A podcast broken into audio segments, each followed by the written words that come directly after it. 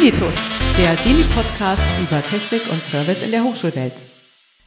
Herzlich willkommen zu einer neuen Folge unseres Dini-Podcasts, in dem wir uns, die Deutsche Initiative für Netzwerkinformationen und unsere Arbeit an Hochschulen vorstellen. Interview per Interview mit unterschiedlichen KollegInnen und ExpertInnen an Hochschulen, ähm, wie gesagt, rund um Technik und Service.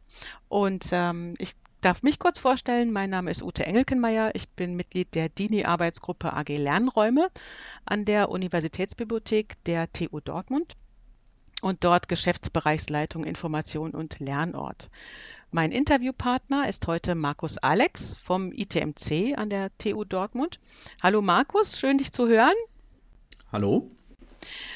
Ähm, erzähl uns ein wenig, also einmal, was heißt ITMC und erzähle uns ein wenig, was machst du an der TU Dortmund im ITMC?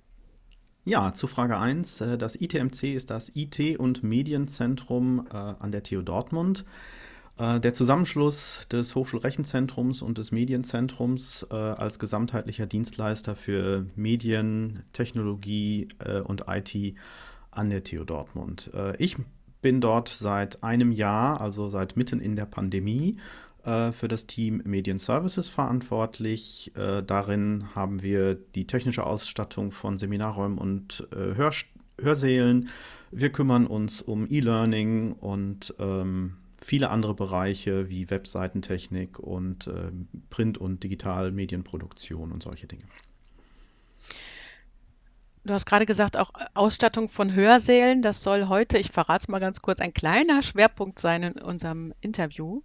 Ähm, welche Konzepte verfolgt ihr bei euch an, also bei uns an der TU Dortmund, bei der Ausstattung von Hörsälen?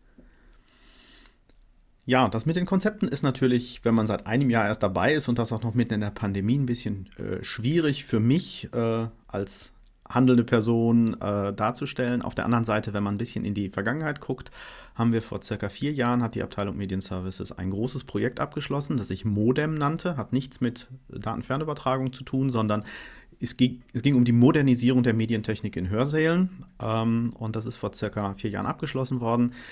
Äh, ich habe gerade mal überschlägig gemacht, irgendwer wird mir wahrscheinlich auf die Finger hauen und sagen, ich habe mich verzählt, aber es müssten 19 Hörsäle gewesen sein, die dort äh, sehr einheitlich ausgestattet wurden äh, und modernisiert wurden mit vielfach mit Mehrfachprojektion, moderne Laserprojektoren. Ein einheitliches äh, Bedienkonzept äh, wird da verfolgt. Ähm, diese Hörsäle und größeren, ja, oder kleineren, größeren und kleineren Hörsäle haben alle eine Touchscreen-Bedienoberfläche, wo man Quellen zu Zielen per Drag and Drop zuordnen kann. Und das sieht in jedem Hörsaal, selbst wenn sie etwas unterschiedlich schwerpunktsmäßig ausgestattet sind, sehr gleich aus. Also jeder Lehrende ist, findet dort eine gewohnte Umgebung vor. Ähm, und die meisten Hörsäle sind auch ausgestattet mit einem Hörsaal Rechner mit einem äh, Stifttablett drin und die, die Lehrenden können äh, wählen, ob sie diesen Rechner benutzen und damit auch tatsächlich interaktiv anschreiben ähm, in ihre Präsentation oder auf eine freie Fläche digital ähm, oder ob sie ihr eigenes Gerät mitbringen und sich anschließen. Und äh, da kann man auch noch sagen, Sie sollen nicht nur Ihr eigenes Gerät mitbringen, sondern bitte auch Ihr eigenes HDMI-Kabel. Ähm, es wird immer wieder mal gern nachgefragt. Äh, haben Sie auch ein HDMI-Kabel? Nein, weil die kämen sowieso weg. Also wir, wir bringen bis zur Buchse alles. Wenn Sie selbst was mitbringen wollen, ähm, kommen Sie vorbei. Ja. Also es ist, es ist Bring Your Own Device, aber Bring Your Own Device plus Kabel, oder? Richtig, genau. Ja. Bring Your Own Device, Bring Your Own Cable und äh, oder äh, nutze eben den Rechner und äh, schicke dir über einen Cloud-Service wie Skibo oder was auch immer, eine Hochschulcloud, ähm, stell dir dort selbst deine Dateien zur Verfügung oder bring einen USB-Stick mit und äh, komm so mit deiner Präsentation. Ähm, ich muss mal kurz nachfragen. Ähm, ist das ein relativ einfaches, äh, jetzt für Lehrende, ein einfaches Plug-and-Play? Also wenn wir sagen, jeder bringt einfach seine Sachen mit und dann gibt es da eine kurze Anleitung und man kann sofort loslegen? Oder wie sind äh, eure Erfahrungen mit den Erfahrungen der Lehrenden? Also ist es relativ einfach? Wie habt ihr es angelegt? Wie, wie äh, kann ich mir das vorstellen als Lehrende, wenn ich anfangen möchte, eine Vorlesung zu halten? Also, tatsächlich ist meine Vorstellung, und ich glaube, die ist da schon relativ gut verwirklicht, ist, die Technik soll nach Möglichkeit verschwinden und ähm, soll einfach da sein und funktionieren, aber ich möchte dann nicht erst ein technisches Verständnis entwickeln müssen von der Anlage, um, um es bedienen zu können. Insofern würde ich sagen, die, die Bedienung ist schon intuitiv. Aber das sage ich natürlich aus meiner Sicht als durchaus technisch versierter Mensch ähm, und das darf ich nicht bei allen voraussetzen, was ja auch völlig in Ordnung ist. Und ähm, deswegen gibt es natürlich auch Kurzanleitungen. Es werden auch Einweisungen angeboten auf Nachfrage. Das Angebot wird aber eher spärlich angenommen. Manchmal kommen äh, ja, neu berufene Professorinnen und Professoren auf uns zu und sagen, ja, ich muss jetzt meine erste Vorlesung da halten, wie geht das denn und wie mache ich das? Dann zeigt man denen das fünf Minuten und meist kommt dann ein, ach ja, das hätte ich auch selbst rausfinden können. ähm, es ist da eigentlich eher schöner, nochmal zu zeigen, was eben noch geht, was eben mehr geht, als nur einen Projektor anzuschalten und seine PowerPoint-Präsentation dort irgendwie ab, abzuspielen. Ähm, denn einige Hörsäle bringen halt auch einen in, ins Hörsaalpult integrierten Visualizer mit. Das heißt, so die moderne Form des Overhead-Projektors, sprich so eine kleine Kamera, die eine weiße Fläche, auf die ich was legen kann, abfilmt.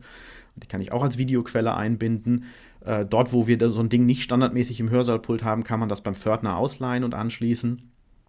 Ähm, also das sind Dinge, die muss man erstmal finden. Also man muss diese Klappe an der Seite aufmachen, wo der drin ist. Äh, und das dauert teilweise Jahre, bis Lehrende herausgefunden haben, dass das da geht, wenn sie sowas überhaupt nutzen wollen.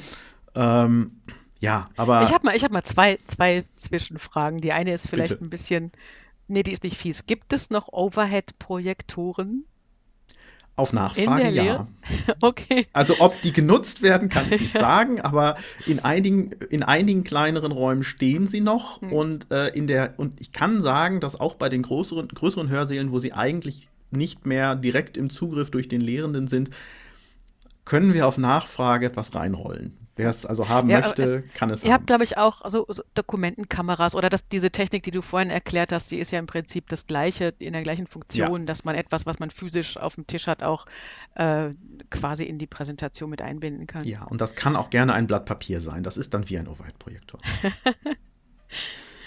Wie funktioniert die Zusammenarbeit mit den Lehrenden? Also du hast ja gesagt, einmal äh, natürlich stellt ihr die Technik zur Verfügung und manche äh, Lehrende ähm, kriegen dann im, im Laufe der Zeit auch mit, was sonst noch, sonst noch möglich ist. Ähm, wie funktioniert quasi das, der Bedarf und Angebot und Nachfrage, also zwischen den auch, Lehrenden? Ja, auch hier euch? kann ich natürlich nur über eine relativ kurze Zeit und auch eine sehr besondere Zeit äh, reflektieren. Aber ich habe in dem Jahr oder ich bin schon etwas länger im ITMC ähm, als jetzt in dieser Rolle, habe ich eigentlich mitbekommen, dass äh, zumindest im, in der Abrufnachfrage oder sagen wir mal, ähm, wenn Lehrende Beratungsbedarf haben, finden sie uns und fragen uns und wir können auch in Sprechstunden, die wir derzeit online quasi täglich anbieten. Nicht nur wir, sondern zusammen mit der, mit der Universitätsbibliothek und dem Zentrum für Hochschulbildung. Die haben auch jeweils einen Termin. Äh, aber wir teilen uns das da ein bisschen vom, vom Aufwand. Aber wir sind in diesen Sprechstunden präsent. Wir haben natürlich ein Ticketsystem, die Leute erreichen uns.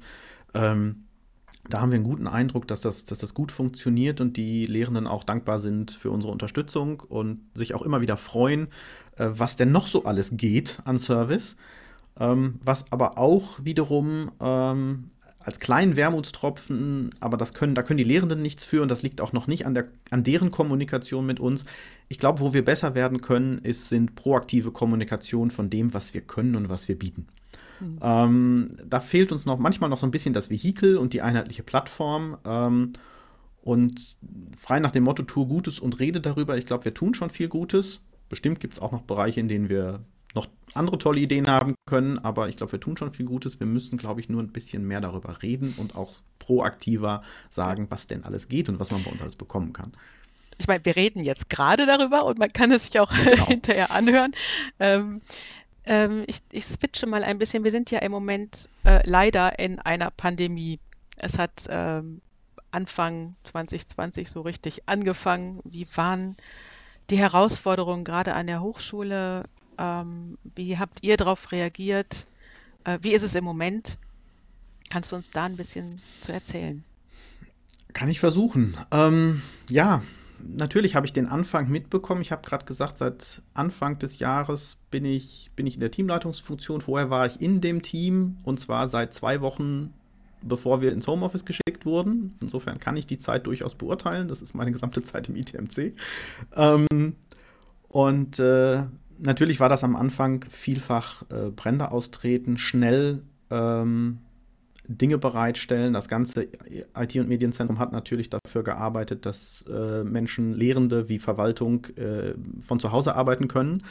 Ähm, wir brauchen neue Arbeitsorganisationsformen. Wir haben sehr schnell Cloud-Videodienste wie, wie WebEx und Zoom angeschafft, äh, weil wir gesehen haben, das können wir einfach auf unseren eigenen Servern in der Breite, in der wir es brauchen und in der Qualität und in der Bandbreite, in der wir es brauchen, nicht leisten. Mussten dann natürlich aber dort auch in diesen neuen Werkzeugen Kompetenz aufbauen, weil die Lehrenden natürlich auch beraten werden wollten. Ähm, das Rektorat hat Geld zur Verfügung gestellt, das Fakultäten, Lehrstühle, Lehrende wir uns technisch weiter ausstatten konnten. War natürlich nicht ganz einfach in der Zeit, massenhaft Webcams und Headsets zu beschaffen. Ähm, wollten ja alle. Ähm, da haben die Lieferketten noch funktioniert, aber die Nachfrage war einfach sowas von über dem Standard. Ähm, das haben aber, glaube ich, alle mitbekommen. Und ähm, ja, und wir haben auch relativ früh angefangen, ähm, an hybride Formate zu denken, auch wenn wir weder in den Hörsälen technisch arbeiten konnten. Am Anfang stand ja erstmal alles still. Ja. Ähm, noch äh, hatten wir die Lehrenden in den Hörsälen, selbst wenn wir dort Technik gehabt hätten. Ähm, aber man kann vielleicht so ein bisschen erkennen, dass äh, da unsere Kolleginnen und Kollegen tatsächlich schon hybrid gedacht haben. Wir waren in, der, in zwei Kickstarter-Kampagnen der Opspot-Kamera, einmal der großen Tail und später der Tiny. Dazu ähm, musst du mal ganz kurz erklären, was kann diese Opspot-Kamera? Ja, das hat uns ziemlich fasziniert und wir haben ja festgestellt, es funktioniert auch. Ähm, die kann mich, die kann tatsächlich meine menschliche Form erkennen. Das ist nicht so neu, das kann eine, kann eine Xbox auch, wenn man die richtige mhm. Zusatzhardware hat, aber das ist halt eine kleine Kamera, die mir dann folgt, wenn ich mich in einem gewissen Bereich vor dieser Kamera bewege, dann dreht die ihren Kopf und folgt mir und hält mich im Bild. Das heißt, ich kann auch recht ansprechende Videos ohne großartig, großartigen zusätzlichen Personalaufwand produzieren, in, in denen ich mich auch ein bisschen bewegen kann, vor einer Tafel, vor Schaubildern, vor einer Kulisse, die ich erklären, zeigen möchte. Und wir haben relativ früh von diesen großen, von dieser ersten Charge 20 Stück gekauft und jeder Fakultät eine zur Verfügung gestellt. Mhm. Äh, und dann auch bei der, bei der kleineren, kostengünstigeren, die das gleiche kann, ähm, im Prinzip äh, dann auch nochmal am Anfang sehr stark zugeschlagen und haben 200 gekauft und jeder Fakultät 10 zur Verfügung gestellt. Und das ist auch gut angenommen worden. Und ich sehe auch jetzt noch, dass Lehrende, wo wir ja schon teilweise in Präsenz wieder sind, mit einem Stativ und ihrer Obspot in den Hörsaal rennen und eine hybride Veranstaltung machen. Markus, es ist total spannend. Äh, wir müssen aber hier eine kurze Pause machen. Wir sind schon fast äh, über unserer Zeit und wir reden in der nächsten Episode weiter mit Markus Alex.